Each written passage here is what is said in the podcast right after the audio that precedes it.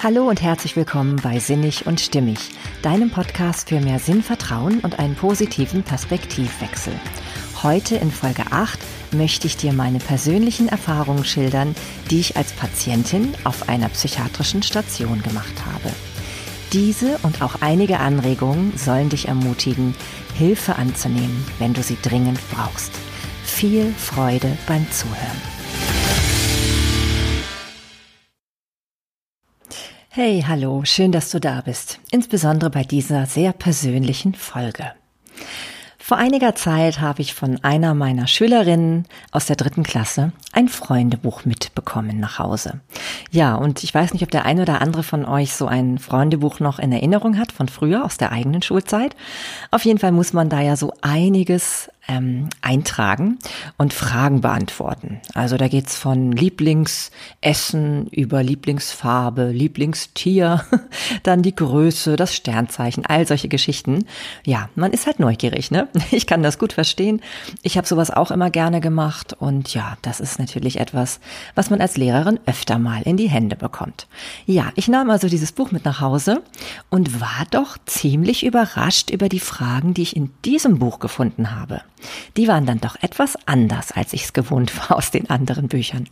Ja, und zwar war zum Beispiel da solche, so etwas zu finden wie, was ist dein größter Wunsch?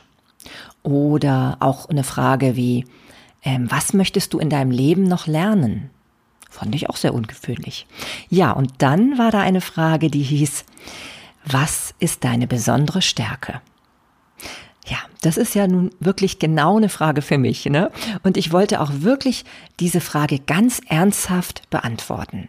Und da habe ich mir so überlegt, ja, was ist denn wirklich, wenn ich jetzt nur eine Stärke heraussuchen sollte, was wäre etwas an mir, wo ich denke, das macht mich schon besonders und das macht nicht jeder so. Und dann ist mir aufgefallen, ja, ich glaube, es ist die Eigenschaft, dass es mir nicht so schwer fällt, meine Schwächen offen zuzugeben. Ja, das kann ich, glaube ich, wirklich sagen. Insbesondere, wenn ich das dann so vergleiche mit meinem näheren Umfeld. Da fallen mir nicht so viele ein, die so offen, frank und frei, wie es ja so heißt, ähm, ja, über auch peinliche Dinge sprechen können oder eben über Misserfolge, Missgeschicke, ne, über Schambesetztes. Also ich glaube, da, ähm, da, das kann ich schon ganz gut. Hm. Und da habe ich mir dann auch, als ich das dann so eintrug in dieses Buch, habe ich dann so gedacht, vielleicht ist das ja auch meine besondere Aufgabe in diesem Leben. Wenn es mir doch gar nicht so schwer fällt und ich genau weiß, manch anderer, dem fällt das wesentlich schwerer und er hat auch manchmal richtig Angst oder Sorgen wegen solcher Dinge, wo man vermeintlich nicht drüber sprechen kann. Ja, dann könnte es doch sehr erleichternd sein, wenn ich das mal häufiger tue. Ja, und so auch heute. Deswegen ist dieses Thema sicherlich sehr gut dafür geeignet, denn ähm, es geht heute um das Thema Psychiatrie. Und ähm, wenn man jetzt mal so allgemein das äh, Thema betrachtet, kann man ja sagen, okay, das ist schon in aller Munde, weil es gibt ja viele, viele äh, Menschen, die unter psychischen Krankheiten leiden und auch psychisch sehr belastet sind. Aber es ist doch wesentlich seltener, dass Menschen darüber sprechen, wenn es sie selber betrifft. Und dann kommt noch hinzu, wenn es sie selbst betrifft, spricht man meistens ja höchstens mit den engsten Angehörigen darüber. So ist zumindest meine Erfahrung. Ich weiß nicht, ob es bei euch anders ist, aber das ist das, was ich meistens in meinem Umfeld erlebe. Ja, aber warum ist denn das eigentlich so? Ne? Also im Endeffekt ist das ja eigentlich etwas, ähm, was dem Menschen helfen soll. Und wie ich ja vorher auch schon erwähnt habe, die seelische Gesundheit, die ist ja in aller Munde. Ne? Auch diese Bedeutung, die die seelische Gesundheit für uns Menschen hat, die ist auch überall bekannt und wird viel diskutiert, viel zitiert und wie auch immer. Und dennoch ist es ein sehr schwieriges Thema. Dabei geht es doch eigentlich, wenn man jetzt zum Beispiel jetzt speziell die Psychiatrie betrachtet, als ja ein Teil des Krankenhauses, ähm, da geht es doch darum, die Gesundheit wieder zurückerlangen. Na, zurückzuerlangen, genau. Oder eben auch zu erhalten, je nachdem, wie weit fortgeschritten denn nun die Erschöpfung ist in dem Falle. Ja, also, warum sollte man sich nicht auf diese Art und Weise Hilfe holen? Tja, ja, keiner spricht so gern darüber und dennoch ähm, ist es doch so wichtig, oder nicht? Ich glaube, dadurch entstehen immer solche Mythen, wie zum Beispiel in diesem Film Einer flog über das Kuckucksnest. Ne? Also, dass viele Menschen denken, ja, wenn ich mich in die Psychiatrie begebe, dann, dann, äh, ja, dann ist alles, alles aus. Ne? Dann ist das so wie in diesem Film, ähm, ja, und ich kann gar nicht mehr davon ausgehen, dass ich noch irgendwelchen normalen Menschen dort begegne. Wobei ihr ja wisst, normal ist ja eh so eine Sache. das habe ich ja schon in der letzten Folge genauer erörtert. Ja, aber ähm, es ist eben ein besonderes Thema und das liegt wohl Ganz einfach daran, weil es die Seele des Menschen betrifft. Und die Seele ist einfach ein Teil der Persönlichkeit. Ja, und da haben wir dann den Salat, ne? Weil den Menschen macht eben doch noch hauptsächlich die Persönlichkeit aus. Und ähm, ich glaube, deswegen kommt auch so dieses Image von der Unheilbarkeit so ein bisschen auf in diesem psychischen Bereich. Ne, häufig hat man, habe ich irgendwie so das Gefühl, die Leute denken, einmal psychisch angeknackst, immer psychisch angeknackst. Hm. Und dann ist ja auch eh die Frage, ist es wirklich psychisch angeknackst oder ist es doch eher normal, wenn man in bestimmten Situationen halt anders sich verhält oder anders reagiert, als andere Menschen das tun? Ja, es scheint so ein bisschen wie so eine chronische Krankheit, zumindest befürchtet man das. Und ähm, ja, es ist halt häufig doch noch stark stigmatisiert, wenn man etwas Psychisches hat. Ja, es ist halt, hat was mit dem Kopf zu tun. Ganz, ganz, ganz schlimm. Ne? Da wünscht man sich doch lieber einen Beinbruch her oder irgendwie, ja, irgendwas, was im Bauch nicht in Ordnung ist. Wobei, ganz ehrlich, ich glaube nicht, dass das die bessere Alternative ist. Definitiv nicht. Letztendlich sind es doch alles ähm, ja Zeichen des Körpers und der Seele, dass irgendwas nicht mehr ganz rund läuft. Irgendwas liegt im Argen und irgendwie bekommen wir von unserem ganzen System Hinweise, dass wir da mal drauf gucken sollten, dass wir irgendwie mal sehen sollten, da ist etwas zu tun und da ist etwas zu verändern. Ja, und so macht sich der Körper und die Seele eben auch, die machen sich bemerkbar. Entweder eben durch eine körperliche Krankheit oder eben, dass man auf einmal merkt, dass man mit seinen Emotionen, Gefühlen, Gedanken zum Teil ja auch ähm, nicht mehr zurechtkommt. Ja, und dann ist auch das natürlich ein, eine Situation, wo man manchmal Hilfe braucht. Ja. Und davon möchte ich euch heute berichten. Und zwar aus ganz persönlicher Perspektive. Denn ich denke, das ist eigentlich immer am, ja, am authentischsten. Es ist wirklich so, dass man ja viel aus der Theorie erzählen kann. Ne? Und natürlich gehört die Theorie auch dazu. Und es ist auch immer gut, wenn man Experten mal hat, die irgendwie schon viel sich damit befasst haben. Und dennoch kann auch so eine Schilderung des Einzelfalls mal einen anderen Blick auf die Dinge ermöglichen und man kann vielleicht auch da erkennen, okay, es hat schon auch noch was mit uns zu tun und hat was mit mir zu tun. Weil die Person, die das jetzt gerade spricht, ja, die scheint doch ganz normal zu sein. Obwohl, hm, irrt euch da mal nicht. Normal bin ich, glaube ich, wirklich nicht. naja, auf jeden Fall äh, möchte ich euch, wie gesagt, heute von dieser Situation erzählen, die ich erlebt habe. Und ähm, genauso wie ich das in der Folge zum Thema Suizid gemacht habe, möchte ich also das Schweigen brechen und Licht ins Dunkel bringen. Und das auf meine ganz persönliche Art und Weise. Und Nochmal, der Schwerpunkt liegt natürlich auf meinen Erfahrungen. Ich kann nur meine persönliche Geschichte erzählen, die auch tatsächlich etwas speziell verlaufen ist, muss ich tatsächlich sagen. Das werdet ihr dann ähm, noch hören, wenn ich zu diesem Punkt komme. Dennoch glaube ich, dass es für viele Menschen hilfreich sein kann, auch um halt einfach mal zu hören, wie es denn nun wirklich so auf so einer psychiatrischen Station sein kann. Ganz spannend fand ich, als ich mich auch noch mal so ein bisschen informiert habe über das Thema, dass ich im Internet auf einen Artikel äh, gestoßen bin ähm, aus dem Deutschen Ärzteblatt. Und zwar aus dem Jahre 2014. Und da, der Titel ist äh, überschrieben mit der, mit der Überschrift vom Stigma der Psych Psychiatrie. Und da ähm, ja, berichtet ein Arzt, der selber in der Psychiatrie arbeitet, ähm, beziehungsweise eben auch in diesem Bereich halt ausgebildet ist, wie häufig er damit konfrontiert wird, wenn Menschen hören, dass er Psychiater ist, also der wird ja ganz häufig konfrontiert mit solchen Worten wie, oh Gott, jetzt ist es aber aus. Sie sind ein Irrenarzt. Bin ich denn jetzt schon verrückt oder was? Ne? Also nur wenn er einfach zu Beratungen bei ähm, Patienten herangezogen wird, also konsiliarisch tätig wird, dann ähm, sind die Patienten zum Teil sehr skeptisch. Und es hängt auch immer davon ab, wie er sich vorstellt. Ne? Also wenn er sagt Psychiater, dann sind die Leute immer schon sehr, sehr kritisch und dann kommen halt solche Begriffe wie Irrenarzt und ähnliches. Ne? Ja, und das ist natürlich einfach dieses Image, was die Psychiatrie immer noch hat. Ne? Dass es eben nur für ganz, ganz verrückte Menschen ist. Ne? Wobei, wie gesagt, was ist denn schon verrückt? das ist die Frage. Ähm, ja, und dann ähm, betont er auch in diesem Artikel, dass viele Begrifflichkeiten auch einfach aus, äh, durcheinander geschmissen werden, weil sie eben auch nicht bekannt sind, nicht genügend bekannt sind in der Gesellschaft und dadurch eben auch einfach, ja, ähm, auch zu Missverständnissen führen. Ne? Also zum Beispiel alleine schon, dass die Begriffe Psychiater und Psychologe gar nicht scharf getrennt werden können von vielen Menschen. Ne? Also es sei nur so viel gesagt, ein Psychiater hat Medizin studiert und ein Psychologe hat eben Psychologie studiert. Zwei völlig verschiedene Studiengänge mit völlig verschiedenen Schwerpunkten. Ne? Während der eine Medikamente geben darf, verschreiben darf, ähm, ja, darf der andere das zum Beispiel nicht. Ne? Der Psychologe darf das nicht. Und dennoch beide können natürlich Psychotherapie ausüben. Das tun sie beide, insbesondere dann, wenn der Psychiater eben auch noch eine Weiterbildung in diesem Bereich gemacht hat. Ja, und das führt, führt wahrscheinlich zu diesen Verwirrungen.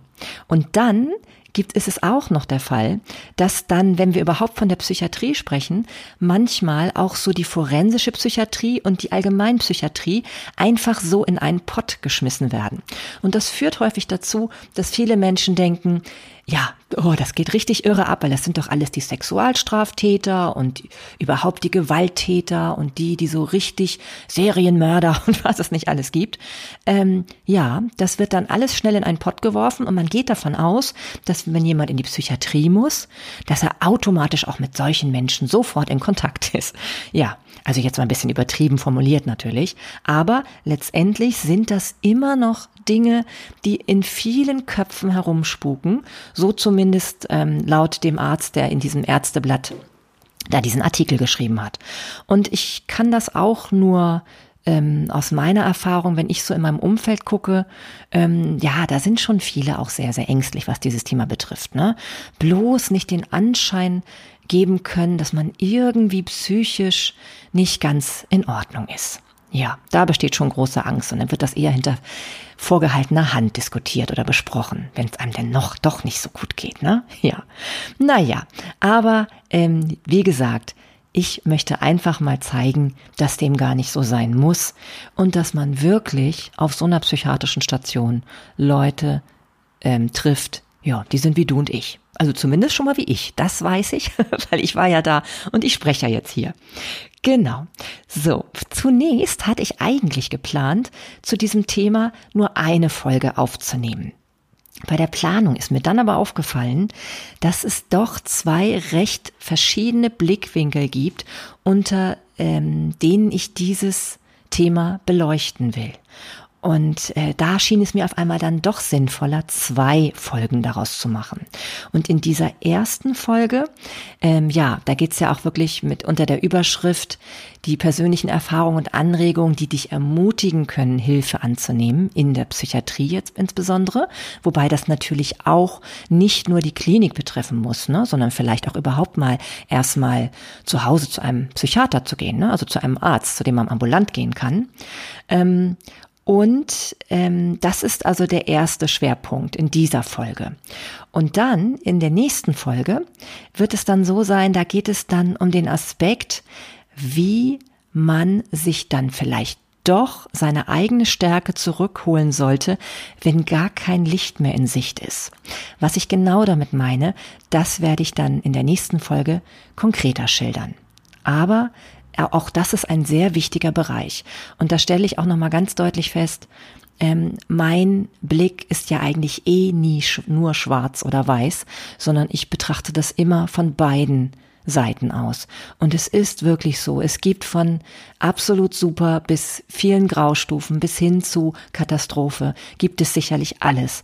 Denn überall dort, wo Menschen arbeiten, gibt es verschiedene Befindlichkeiten und auch einfach Menschen, die mit ganz verschiedener Haltung an ihre Arbeit gehen. Und insbesondere, wenn es dann um einen so sensiblen Bereich geht wie Krankheit und dann auch noch der psychischen Krankheit, dann sind wir natürlich schon auch darauf angewiesen, dass es Menschen sind, die wirklich auch ein bisschen Idealismus noch mitbringen, ne? wenn sie, wenn sie in diesem Bereich arbeiten. Ja, ich meine, das wünsche ich mir eh eigentlich in allen, allen beruflichen Bereichen. Dann wäre die Welt eh viel schöner bedeutet eigentlich, dass jeder so ein bisschen mehr das tut, wozu er wirklich berufen ist und nicht einfach nur das, wo er viel Geld verdient. Aber ihr wisst ja, es ist eben nicht überall so. Ne? Das ist nicht so. Und ähm, man kann sich aber auf jeden Fall wünschen, dass das der Fall ist. Und wenn man eben auf so einer psychiatrischen Station ist, wo man ja so ein bisschen dann doch irgendwie auch einfach viel Verantwortung in dem Moment abgibt, ja, dann ist es schon schön, dass man sich dort sicher und geborgen fühlen kann. Und das hängt von dem Personal ab, ganz klar. Hauptsächlich von den Menschen, die dort arbeiten. Genau wie übrigens auch in der Schule, ne? In der Schule ist es ja auch nicht anders. Man kann eine wunderbare Schulzeit verleben, als Schüler und als Lehrer übrigens, wenn man ähm, ja gut harmoniert und das Ganze ernst nimmt und auch respektvoll miteinander umgeht. Und so ist es eben in der Klinik auch und in der Psychiatrie natürlich auch auf alle Fälle. Wenn man da wirklich Leute hat, denen es wichtig ist, was sie erreichen und deren Werte stimmen, ja, dann hat man schon mal auf jeden Fall eine gute Aussicht auf eine Besserung. Ja. So, jetzt möchte ich euch natürlich erstmal erzählen, wie das Ganze angefangen hat. Also, wir blenden jetzt mal ungefähr drei Jahre zurück, ja, fast genau drei Jahre. Das war so ungefähr, ja, war im Herbst zu den Herbstferien. Und ähm, ja, da kam doch einiges so zusammen, was doch bei mir dazu geführt hat, dass ich sehr, sehr mich belastet gefühlt habe. Also zum einen war immer noch die Trauer um meinen Bruder sehr präsent, der sich ja ein halbes Jahr vorher völlig unerwartet für mich das Leben genommen hatte. Entschuldigung, jetzt muss ich gerade mal was runterschlucken hier. Und ähm, ja, dann kam hinzu, dass meine Trennung von dem Vater meiner Kinder noch gar nicht so lange her war, also auch gerade mal ein knappes Jahr. Und das war natürlich auch eine große Veränderung, wenn man auf einmal nicht mehr zusammen mit dem Vater der Kinder in einem Haus zusammen wohnt, sondern auf einmal alles so ein bisschen doch eher allein wuppen muss mit den Kindern und dann eben auch in einer Wohnung. Das ist ja schon was anderes. Ähm, ja, das viele Dinge, die auf einmal auch auf einen alleine dann zukommen. Ich hatte eine Kur beantragt, die war abgelehnt worden. Also also eine Kur, die ich sonst mit meinen Kindern hätte antreten wollen. Dann litt ich noch in der Zeit massiv unter aktuellem Liebeskummer. Ja, und ähm, selbst so Freizeitaktivitäten, die mir sonst vorher Freude gemacht haben, die waren irgendwie noch ein weiterer Stressfaktor auf einmal. Ich gab nämlich damals noch regelmäßig Bastelkurse und hatte das schon seit Jahren gemacht und war da sehr eifrig dabei, hatte mir dementsprechend auch relativ viel ja, Klientel sozusagen angeeignet. Also Menschen, die zu mir regelmäßig kamen und auch hier wirklich Freude erlebt haben beim Basteln und auch ja in der Kommunikation gemeinsam. Ne? Es waren immer so schöne, gemütliche Stunden, aber die mussten natürlich auch vorbereitet werden. Und ich war sehr regelmäßig darin. Wir haben das, glaube ich, immer jede Woche Grunde genommen, fast regelmäßig habe ich es immer jede Woche gemacht. Und auch das wurde auf einmal irgendwie ein weiterer Stressfaktor. Es hat wirklich nicht mehr sich angefühlt wie, yeah, jetzt ist gleich eine schöne Zeit, sondern wirklich so, oh nein, das musst du ja auch noch machen. Das musst du ja auch noch machen. Ja. Und dann kam hinzu, gerade auch durch diese ganze, diese ganzen Überlegungen, die ich eben immer noch mal wieder hatte über das, was mit meinem Bruder passiert war, ähm, ja, dass ich, glaube ich, dadurch auch sehr stark über meinen Beruf nachgedacht habe, ob ich eigentlich wirklich das tue, was ich tun will. Mir war schon immer klar, ich arbeite gern mit Menschen, ich arbeite auch sehr gerne mit Kindern, aber ich wollte ja eigentlich immer Menschen helfen. Ich komme ja ursprünglich aus der Sozialpädagogik und mir ist immer mehr aufgefallen, ich muss so oft die Kinder disziplinieren. Ich muss ihnen immer wieder sagen, so, du machst das, machst das jetzt aber bitte. Ne? Also immer dieser Zwang, der hinter dem Lernen dann doch dahinter steckt, das hat mich echt demotiviert, definitiv. Ne? Dann diese ganzen disziplinarischen Maßnahmen, die man ergreifen muss, wenn die Kinder dann eben dies nicht tun oder wenn sie einfach unruhig sind. Und manchmal kann man es ja selber sogar gerade verstehen, ne? aber das gehört einfach alles immer dazu. Und dann natürlich auch noch diese permanenten Leistungskontrollen, die man den Kindern auferlegen muss, wo ich manchmal selbst schon dachte, oh, jetzt noch so ein Test und dann noch von der Behörde irgendein so Vergleichstest, damit man sieht, ob alle Kinder irgendwie auf einem vernünftigen Level sind und so. Also ich war immer mehr am Verzweifeln darüber. Ich hatte den Eindruck, ja, dieses Freude am Lernen, was mir ja so wichtig ist und was auch für mein eigenes Leben so gilt, das konnte ich immer weniger vermitteln. Da war immer weniger Zeit für. Ja, und das hat mich wirklich extrem stark belastet. Es war wirklich so, dass ich das immer sinnloser empfand, was ich da so tun musste den ganzen Tag, ne? Ja, und es gibt halt einfach Bereiche, ja, da ist die Motivation auch besonders schwer herzustellen bei den Kids. Ne? Also ich denke mal da so an die schriftlichen, äh, nicht die schriftlichen, die halbschriftlichen Rechenstrategien in Mathematik. Ja, das ist, das wird immer wiederholt und es ist natürlich nicht wirklich das Allerspannendste. Da können wir schon mal ehrlich sein.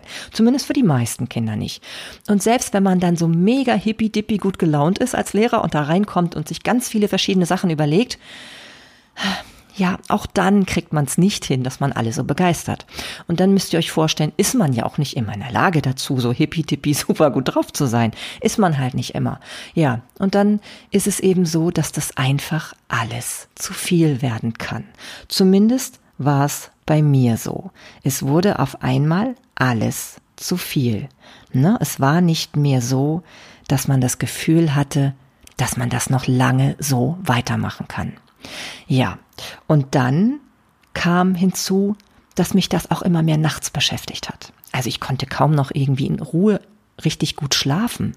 Es gab wirklich Nächte, da bin ich jede Stunde aufgewacht, habe immer wieder was nachgedacht. Und ich glaube, immer wenn ich darüber offen rede übrigens, ne, über Schlafstörungen, das geht ganz vielen Menschen so. Das geht ganz vielen Menschen so. Und Schlafstörungen, das ist echt eine unheimlich belastende Sache. Ich glaube, da tun wir unserer Gesundheit nichts Gutes, wenn wir nicht das auch als Warnung betrachten, um etwas für uns zu tun und um etwas zu verändern. Ja, und das war bei mir ganz extrem, mit starken Gedankenkreisen, immer wieder um dieselben Themen. Ne? Man wacht auf und denkt immer wieder über dasselbe nach. Und starke Kopfschmerzen spielten auch häufig eine Rolle. Insbesondere in Situationen, wenn ich Dinge tat, die ich absolut eigentlich vom Herzen her nicht tun wollte. In der Schule eben zum Beispiel. Ne? Wenn ich Kindern Fünfen geben musste, ich mein Gott, in der Grundschule kommt es nicht so häufig vor. Gut, dann sagen wir mal Vieren. Das hat schon gereicht. Das war nicht schön. Das war nicht schön.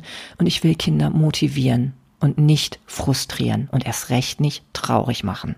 Ja, naja, so kam also das eine zum anderen und irgendwann tatsächlich in den Herbstferien, erstaunlicherweise. Man möge ja denken, das wäre dann vielleicht eine Zeit, wo man sich entspannen kann. Nee, da wurde es eigentlich fast schlimmer, weil ich das Gefühl hatte, ganz viel aufholen zu müssen in der Zeit, ne, alles, was liegen geblieben war. Und dann hatte ich auch dieses Gefühl, Sommerlin, du musst dich jetzt entspannen, du musst dich jetzt erholen. Es geht ja bald weiter, da kommt die stressige Phase bis zu Weihnachten. Das musst du jetzt schaffen. Ja, aber dem war nicht so. Ich bin halt keine Maschine. Dem war nicht so. Ja, und als mir dann so bewusst wurde, so, die Kindergeburtstage deiner Töchter hast du gut und schön und für sie ganz wunderbar über die Bühne gebracht. Die haben nämlich im Herbst Geburtstag. Und ja, und deine Verpflichtungen, die du in den Ferien noch hattest, der Schule gegenüber, die hast du auch gerade erledigt. Und dann wurde mir auf einmal klar, jetzt muss ich was für mich tun. Jetzt muss ich was für mich tun. Und zwar das, was darüber hinausgeht, einfach nur zu versuchen, krampfhaft zu entspannen. Denn das ging nicht mehr. Das ging einfach nicht mehr. Tja, und als dann in der zweiten Woche meine Töchter nicht bei mir waren in den Ferien, sondern bei ihrem Vater, ist mir bewusst geworden, so geht's nicht weiter. So geht's nicht weiter. Ja, und dann habe ich tatsächlich mir den Gedanken erlaubt und ihn auch umgesetzt, mich in einer psychiatrischen Notaufnahme zu melden. Ja, das war ein Schritt, den ich aber nicht bereut habe, kann ich so sagen. Ich habe dort angerufen und äh, man kann da auch relativ schnell dann hinfahren. Das habe ich dann auch getan. Und ich muss sagen, ähm, ich habe da bin da auf einen jungen Arzt gestoßen, der wirklich gut war. Ich hatte das Gefühl, er hört mir wirklich richtig gut zu und ja, ich habe mich überhaupt nicht so gefühlt, als ob ich irgendwie komisch wäre oder irgendwie übertrieben reagieren würde. Ich glaube, das ist das, was viele denken, wo viele Angst vorhaben, dass sie sich doch eigentlich nur zusammenreißen müssten. Reiß dich doch jetzt mal zusammen, ist doch alles nicht so schlimm. Ne? Müssen wir doch alle aushalten. Und was haben denn die Menschen damals immer schon alles ausgehalten? ja, aber die Frage ist doch, für welchen Preis? Für welchen Preis soll ich denn das alles aushalten? Und ist es nicht sinnvoller, wirklich auch mich um meine eigene Gesundheit und Stärke, Belastbarkeit zu kümmern? Natürlich für mich, aber auch für mich als Mutter meiner Kinder? Ja, also ich glaube, da sollten wir wirklich generell alle viel milder mit uns sein. Naja, ich wurde auf jeden Fall sehr, sehr ausgiebig befragt von diesem Arzt. Und natürlich, das war mir vorher auch bewusst, hat er auch sehr viele Dinge gefragt zum Thema Suizid. Das wird, glaube ich, allgemein gemacht, weil natürlich der Arzt Sorge tragen muss, dass da keine absolut akute Gefahr besteht, dass ich also nach dem Motto aus der Notaufnahme wieder rausgehe und dann gleich mir was antue. Ähm, und natürlich in meinem Falle noch insbesondere, glaube ich, auch deswegen, weil er ja wusste, aus dem, was ich gesagt habe, dass mein Bruder vor einem halben Jahr Suizid begangen hat. Und dementsprechend gehöre ich nämlich ja, ja, wer es noch nicht weiß, zur Risikogruppe automatisch. In dem Moment, wo ein ganz naher Angehöriger sich das Leben nimmt, gehört man zur Risikogruppe. Und damit ist man natürlich in so einer Situation, wenn man dann auch noch zur psychiatrischen Notaufnahme geht, wird man besonders beäugt. Das war mir bewusst. Ich fand es aber auch ehrlich gesagt nicht schlimm. Und ich habe dann auch so gedacht, es ist mir eigentlich jetzt wirklich egal. Solange, solange ich irgendwie das Gefühl habe, es gibt wieder eine Perspektive und die Vorstellung, ja, dass ich auf neue Lösungen komme, was ich tun kann, damit sich mein Leben besser anfühlt und damit ich wieder besser schlafen kann, Leute. Das ist echt ein großer, großer Wunsch und ja, das kann bestimmt, können bestimmt viele Menschen nachvollziehen. Ja, ich glaube dann auch, ich wurde dann mit so etwas wie, also die Anpassungsstörung ist ja eh meistens häufig dann diagnostiziert in so einem Falle. Das ist also ja das, ähm, wenn man eben eine ja, einen Schicksalsschlag erlebt hat, zum Beispiel so wie ich, und dann eben länger damit noch irgendwie ähm, ja einfach ringt und nicht so wieder zurück ins Leben findet, ins normale Leben. Da haben wir wieder das Wort normal. Und ähm, ich glaube aber auch eine leichte oder, oder mittelschwere oder wie auch immer depressive Episode wurde mir auch, glaube ich, da diagnostiziert. Zumindest soweit er das dann schon beurteilen konnte in dieser kurzen Zeit. Ja, und ähm, ja, damit konnte ich aber gut leben, weil ich wollte einfach wirklich jetzt Hilfe und ich wollte etwas verändern. Ich wollte, dass es nicht so bleibt. Ich wollte auch nicht irgendwie so ein äh, trauriges Würstchen werden, da irgendwie auch als Vorbild für meine Kinder, ne? die immer so merken, ja, da schleppt sich so unsere Mama so irgendwie durch die Gegend, aber ist nicht mehr so richtig fit und lacht auch viel seltener als früher und ja, das ist doch auch nicht schön, ne? Nee. Das fand ich auf jeden Fall nicht gut und das war nicht die Vorstellung dessen, wie ich mir vorstelle, für meine Kinder da sein zu können. Ja, dann, ähm, als ich nun dort war nach dieser Aufnahme, gab es dann ähm, irgendwann tatsächlich den, den erwarteten Anruf, dass sie für mich ähm, tatsächlich einen Platz auf einer psychiatrischen Station haben. Ähm, es machte in meinem Sinn, in meinem äh, Fall wirklich Sinn, auch stationär aufgenommen zu werden und nicht in eine Tagesklinik zu gehen, denn das gibt's übrigens auch, nur so für alle Interessierte. Es gibt Tageskliniken. Das bedeutet, wenn du psychisch angeschlagen bist und einfach Unterstützung benötigst, kannst du über Tage halt in diese Klinik gehen und am Abend wieder nach Hause kommen und ganz normal zu Hause bleiben und übernachten. Dann wirst du nicht so ganz aus deinem Alltag gerissen. Für mich war das aber natürlich in dem Fall jetzt nicht ganz so eine gute Lösung, weil ich hätte zwar meine Kinder gesehen, aber ähm, ich hätte auch alle Verantwortung, Verpflichtungen weiterhin gehabt. Und was noch hinzukommt, ich hätte in meinem direkten Umfeld, wo ich wohne, hätte ich alle meine Schüler getroffen, weil die wohnten alle um mich rum. Und das war natürlich nicht so eine gute Lösung, weil ähm, egal wie offen ich bin, und das war ich damals zum Teil auch schon, wie willst du den kleinen Kindern das dann irgendwie im Einzelnen erklären, dass du da zum Einkaufen gehst, aber auf der anderen Seite nicht mehr zur Schule kommst, ne? Ja, da konnte ich eben nicht dieses, dieses, ähm, ja, gebrochene Bein vorzeigen oder so, ne? Und das wäre, glaube ich, dann doch auch ähm, einfach sehr schwierig gewesen. Und ich sah mich da auch irgendwie nicht imstande dazu, weil ich eh so erschöpft war, ne, mir zu vorzustellen, dass das ginge. Ja, also hatte ich tatsächlich einen Platz dann in einer psychiatrischen Klinik bekommen oder zugewiesen bekommen, wie auch immer man das nennt. Ja, und die Vorbereitung darauf, die war, ja, wie soll ich sagen, so eine Mischung aus merkwürdig und gleichzeitig aber auch befreiend. Merkwürdig deswegen, weil man ja jetzt so seine Sachen packt. Man wusste erstens gar nicht für wie lange genau. Also natürlich war schon erstmal ange, angedacht drei Wochen, aber man wusste schon auch, dass es sein könnte, dass sich das verlängert, je nachdem, wie man sich dort entwickelt. Und ähm, ja, und dann, ähm, man weiß ja auch nicht, wie ist das denn da so, ne, auf so einer psychiatrischen Station. Ich hatte ja auch bisher nur Gerüchte gehört. Und das, also was heißt Gerüchte, ist jetzt übertrieben, aber ich wusste natürlich auch viel von meinem Ex-Mann, der selber Psychiater ist. Aber dennoch ist es einfach etwas anderes, wenn man dann selber dahin gehen soll. Naja, ich habe also meine Sachen gepackt, habe natürlich logischerweise meine ähm, engsten Verwandten und Freunde informiert, denn wenn man auf einmal so weg ist mehrere Wochen, das ist ja schon irgendwie auffällig, ne? Und ich habe dann natürlich auch mit meinem Arbeitgeber gesprochen. Und ich kann nur jedem raten, ähm, wenn es irgendwie geht, seid offen. Ich glaube, man vertüdelt und verheddert sich, wenn man anfängt, irgendwelche Dinge vorzutäuschen, die nicht da sind. Ich weiß, es ist ein schwieriges Thema, ich weiß es. Und dennoch, für mich war es genau richtig. Ich bin ganz offen damit gewesen. Ich habe gesagt, was ich wusste. Ich habe gesagt, dass ich erstmal weiß, dass ich drei Wochen weg bin, aber nicht weiß, wie lange insgesamt. Ich habe erklärt, ähm, wie es mir ungefähr geht. Natürlich muss man jetzt keine Diagnosen nennen und so, aber das habe ich getan. Und ich habe eben auch ähm, ja klar kommuniziert, dass ich mir jetzt erstmal helfen lassen will, dass das wichtig ist. Nun war ich ja jemand, der eh im Grunde genommen fast nie gefehlt hat und es war schon ein Schritt für mich, ne? Also auf einmal so komplett out of order mich darzustellen, ne? Aber ähm, wenn man das dann erstmal macht, merkt man, okay, es geht, die Welt geht nicht unter. Und ich bin auch auf viel Verständnis gestoßen. Und glaubt mal nicht, dass es euch vielleicht nicht so gehen könnte. Ich glaube, an vielen Stellen stößt man doch auch auf Verständnis. Und es ist nicht so, dass in Schule dann sofort alles so easy peasy ersetzt werden kann. Ne? Also es ist schon so, dass man auch erstmal natürlich andere Leute deine Arbeit mittragen müssen, was natürlich nicht schön ist. Aber man muss es sich einfach manchmal wert sein. Es geht manchmal einfach nicht mehr. Und dann hilft es auch nicht, sich da noch weiterhin zu schleifen. Ne? Das ist keine gute Lösung. Ja.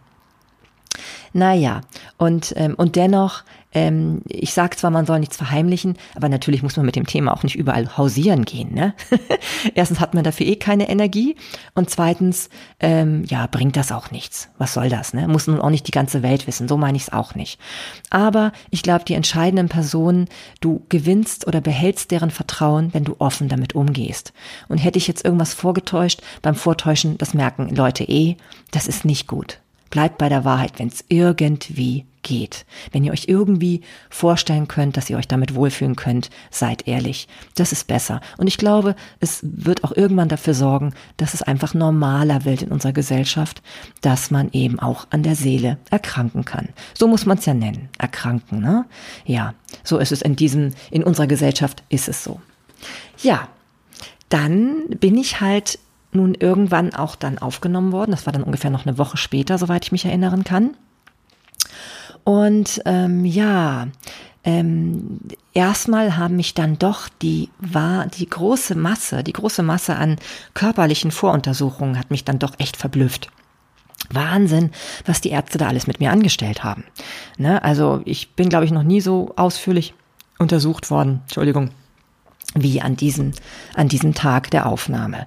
Also ich habe auch das erste Mal übrigens gehört, dass wohl irgendwas mit meiner Wirbelsäule nicht so ganz in Ordnung sein soll. Zumindest hätte ich einen extrem steifen Nacken und äh, könnte mich ja gar nicht entspannt so richtig drehen, den Hals und so.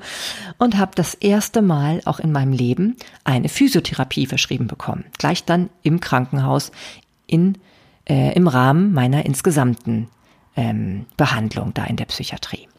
Ja, dann war es so, ähm, dass für, ja, da musste ich auch noch ganz viele ähm, ja, Fragebögen ausfüllen. Da waren teilweise sehr, sehr viele Fragen. Und ähm, ich finde, natürlich ist es ein bisschen mühsam, aber ich finde schon, man muss dem zugute halten, dass eben auch versucht wird, möglichst alles so zu berücksichtigen, was eine Rolle spielen könnte, warum es einem nicht gut geht. Und das finde ich schon auch sinnvoll, dieses Bemühen, auch wenn ich manchmal bezweifle, dass diese ganzen Daten alle noch sinnvoll wirklich verarbeitet werden können. Die Masse ist natürlich wahnsinnig, ne? Ja. Nein, aber gut. Die, insgesamt haben die trotzdem was abgesehen von meiner Versteifung, da dass ich nicht so ganz entspannt war. Und das konnte ich ja auch so feststellen, dass ich nicht entspannt war. Haben sie festgestellt, dass ich ansonsten über einen sehr guten körperlichen Allgemeinzustand mich befunden habe und dass ähm, ja, dass ich einfach ähm, ja gesundheitlich, körperlich sehr fit war. Ähm, ja, dann wurde ein Therapieplan aufgestellt, der persönlich für mich sozusagen zugeschustert war. Also im Grunde genommen ist das so, dass jeder so eine Art Stundenplan kriegt. Jeder bekommt seinen persönlich individuellen Stundenplan. Hätte ich übrigens für meine Schüler ja auch gerne, ne?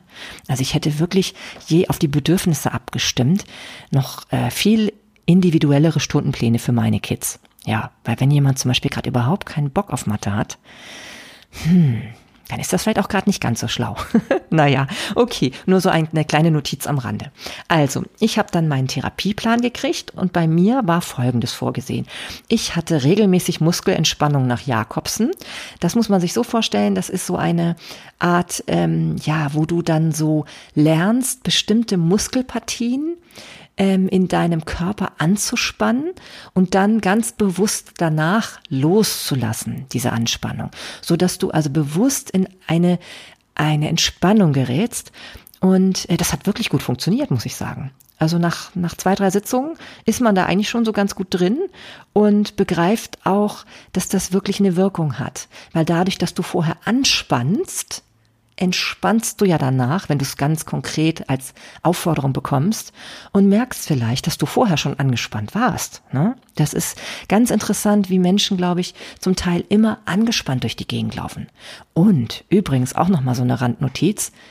Habt ihr eigentlich mitbekommen, wie viel inzwischen die Zahnärzte diese Beißschienen da ähm, verschreiben? Ist das nicht ein Ding? Also ich glaube, es hat auch was damit zu tun, dass viele Menschen einfach so irre verspannt sind, weil sie eigentlich irgendwie immer unter Strom und unter Stress sind.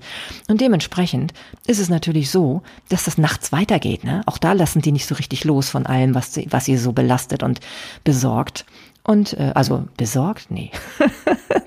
Was ihnen Sorgen macht, sagen wir es mal so.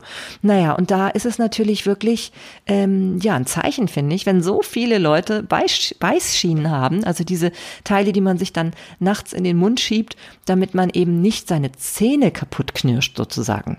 Ja, ich glaube, das ist auch so ein Zeichen davon. Ja, also nur mal so am Rande, dass man sich auch mal darüber Gedanken machen sollte, ob es vielleicht nicht noch eine andere Möglichkeit gibt, mal überhaupt zu überlegen, warum man so angespannt ist im Leben. Und wenn man das aus dem Weg räumt, vielleicht braucht man auch die Beißschiene dann nicht mehr. Naja, also, das ähm, wollte ich auf jeden Fall hier nochmal gerade kurz einschieben, wo mir das so aufgefallen war. Ja, also mein Therapieplan. Komme ich doch mal hin zurück. Also ich hatte diese Muskelentspannung regelmäßig. Dann hatte ich eine Kunsttherapie. Finde ich eigentlich auch nicht so schlecht, weil es gibt natürlich verschiedene Arten und Weisen, seine Emotionen, Gefühle und äh, Gedanken auszudrücken. Und ähm, das ist natürlich gerade auch für Menschen, die vielleicht nicht so gerne reden, wie ich jetzt zum Beispiel, ist es, glaube ich, eine ganz tolle Möglichkeit. Und ich war ja nun eh immer sehr gerne kreativ und ich fand es eben auch schön, mal auf diese Art und Weise ähm, mit diesen Kunsttherapeuten da in der Klinik mal das Angebot mitmachen zu können. Das fand ich gut. Ja, und dann gab es ähm, in, äh, für viele der Patienten Sport. Da wurde man dann aber auch verschieden äh, einkategorisiert. Und bei mir war es so, die haben mich dann gleich in dieses richtig fiese Zirkeltraining eingeplant, weil sie halt gemerkt haben, dass ich körperlich eben gut in Schuss bin und eben auch sonst sportlich immer sehr aktiv.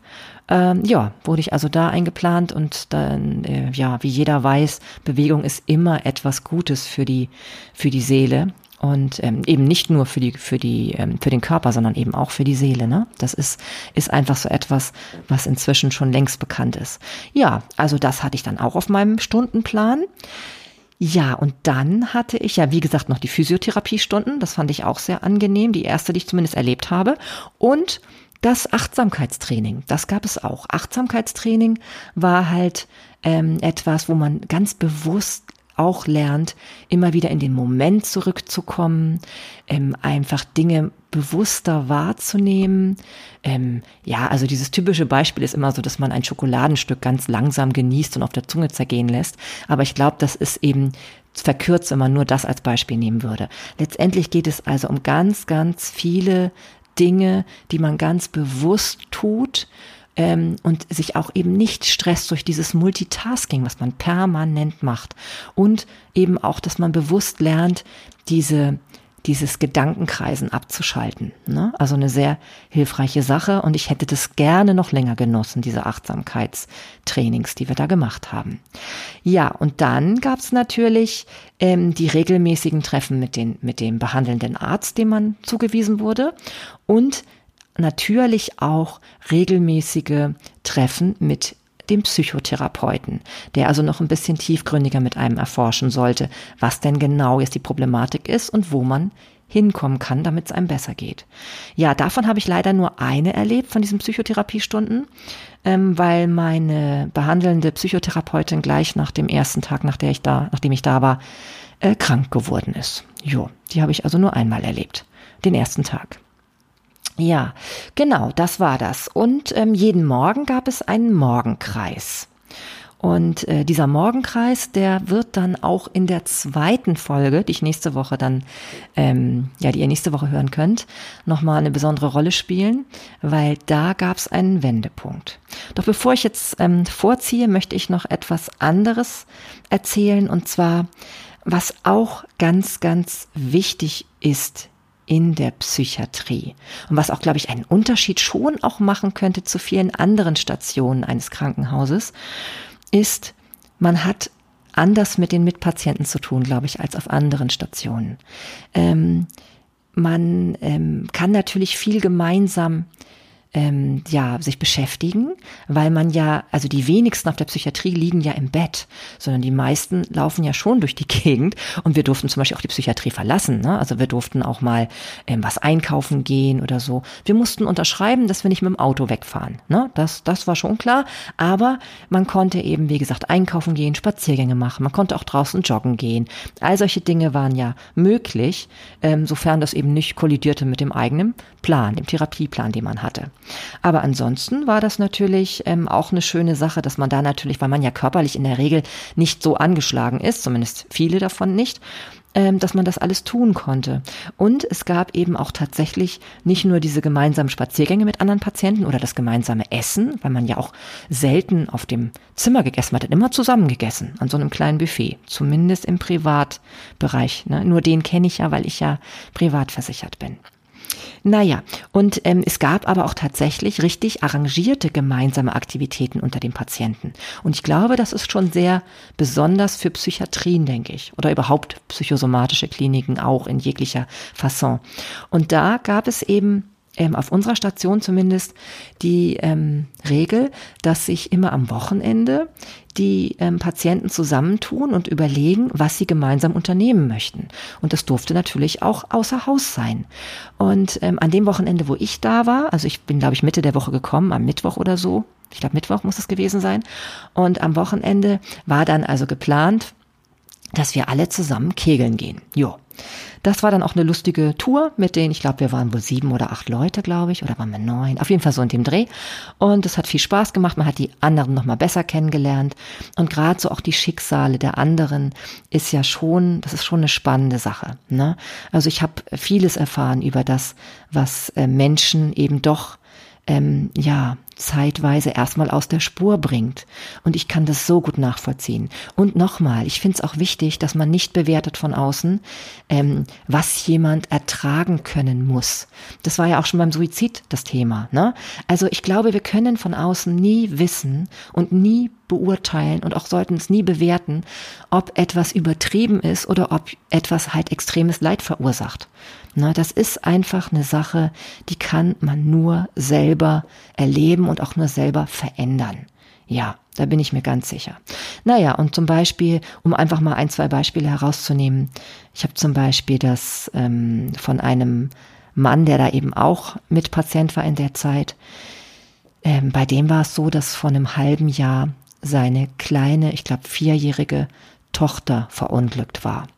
Und zwar im Urlaub sogar. Ne? Die waren mit der ganzen Familie unterwegs und auf der Skipiste, tja, da ist es dann passiert.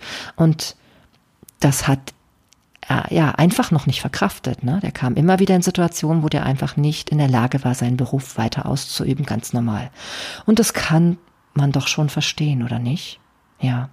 Und was für den einen eine gute Ablenkung ist, der Beruf, kann für den anderen manchmal auch eine Überforderung sein in dem Moment, wenn man dann doch immer wieder überlegt, ja, Ne, was hätte man verändern, was hätte man tun können?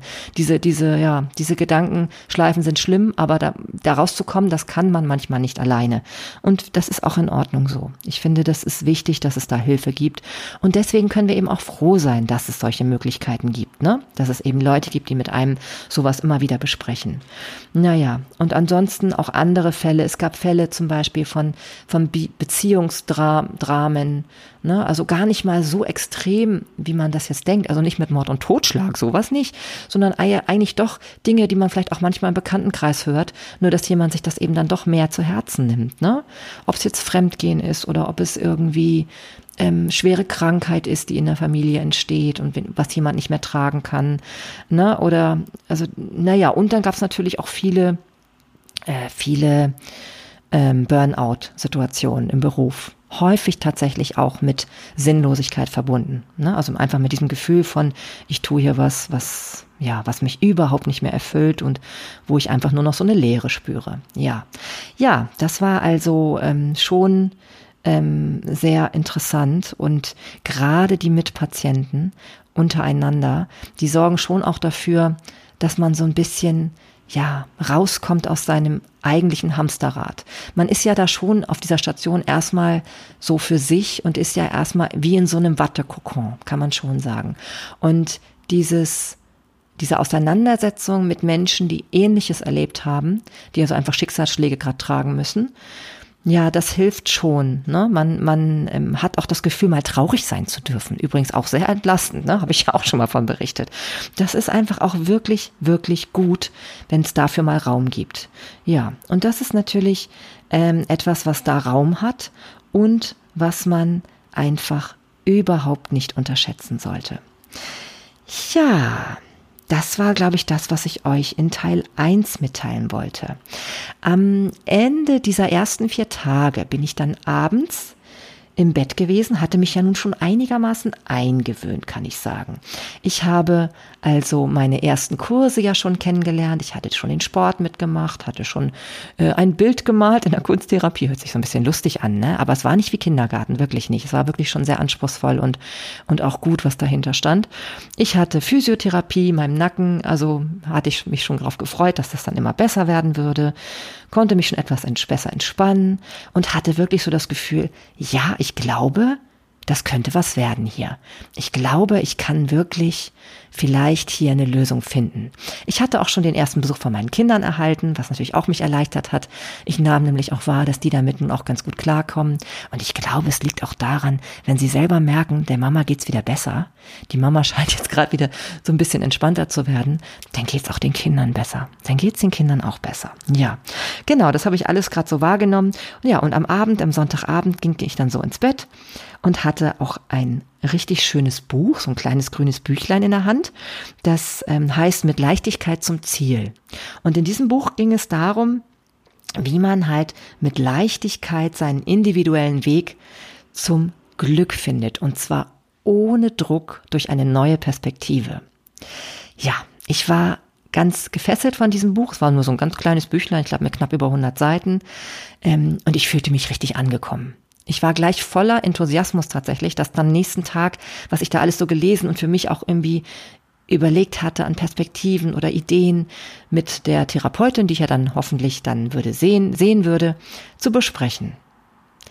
Ja, dazu kam es aber tatsächlich dann gar nicht mehr. Ähm, es ist tatsächlich so gewesen, dass ich drei Tage später die Klinik verlassen musste. Und das war auch völlig unerwartet und auch ein sehr spezieller Fall.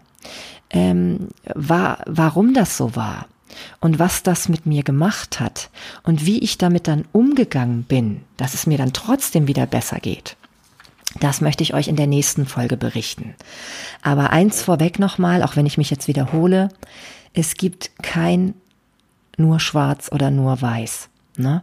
Und ich möchte zusammenfassen für diese Folge, ähm, Psychiatrie kann kann, also sein Aufenthalt kann eine Möglichkeit sein, wieder in seine Mitte zurückzufinden. Man kann über Weichenstellung nachdenken und die Seele findet erstmal, und das hatte ich ja sogar auch in den wenigen Tagen schon erfahren, Entlastung. Du musst dich endlich mal nicht mehr um alles kümmern. Du musst dich hauptsächlich nur noch um dich kümmern. Und deswegen denke ich, dass so ein Aufenthalt wirklich helfen kann, wenn du die richtigen Menschen dort vor dir hast. Genau. Ja.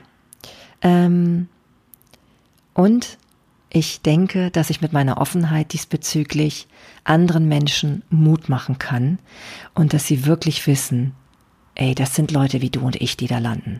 Ne? Die haben zwar verschiedene Beweggründe und natürlich gibt es sicherlich auch schwere Fälle, keine Frage. Darüber möchte ich auch ein bisschen noch in der nächsten Folge berichten, ähm, was ich damit so erlebt habe. Aber ich denke, wir müssen nicht Angst davor haben. Wir haben ja auch noch eine Intuition ne? und einen Verstand. Der ist ja nicht ausgeschaltet, nur weil wir gerade psychische Probleme haben. Der ist ja da. Ne? Und das ist das, was ich wirklich hier nochmal betonen möchte ähm, wenn die Seele weint, und ich glaube, das kann man zusammenfassen bei allen psychischen Erkrankungen, die Seele weint, vielleicht mit nicht gerade bei der Manie, aber ansonsten bei allen, ähm, weil sie zu viel tragen muss. Genau, die Seele weint, weil sie zu viel tragen muss. Und da ist es eigentlich egal, welche Diagnose da gegeben wird. Man braucht Entlastung. Und manchmal findet man sie nicht alleine. Und dann ist es völlig in Ordnung, sich Hilfe zu holen viel, viel besser, als irgendwann dann doch dann sehr schwer zu erkranken. Ich kann es nur jedem ans Herz legen.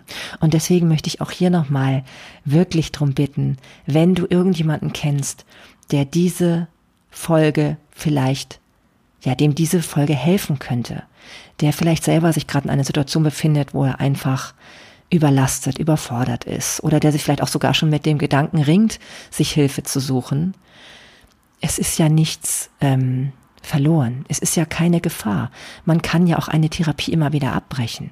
Die meisten, nicht alle natürlich, aber die meisten suchen eine Psychiatrie ja freiwillig auf und gehen auch freiwillig auf Station. Und wie gesagt, es gibt ja auch noch die Tagesklinik. Also von daher, es gibt viele Möglichkeiten. Lass dir helfen, wenn du Hilfe brauchst, wenn du es alleine nicht mehr schaffst.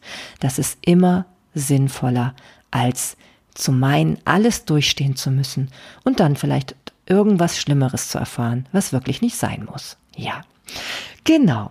So, ja, also ich würde mich freuen, wenn du nächste Woche auch wieder reinhörst. Dann geht's wie gesagt, um das Thema auch wieder um die Psychiatrie. Und äh, mein Titel heißt dann Kein Licht in Sicht. Wann und wie du in deine eigene Power zurück kommen solltest oder sie dir zurückholen solltest in dem Falle.